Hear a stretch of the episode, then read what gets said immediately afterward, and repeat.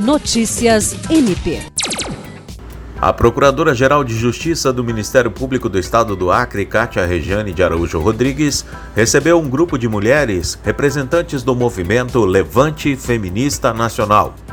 Na roda de conversa, as lideranças pediram a colaboração do MPAC para a proposição, junto ao Estado, de políticas públicas voltadas para o combate à desigualdade e à violência contra a mulher. Pelo MPAC, também estiveram presentes na reunião a coordenadora do Centro de Atendimento à Vítima CAVE, Procuradora de Justiça Patrícia Rego e a Superintendente da Mulher, Beth Oliveira.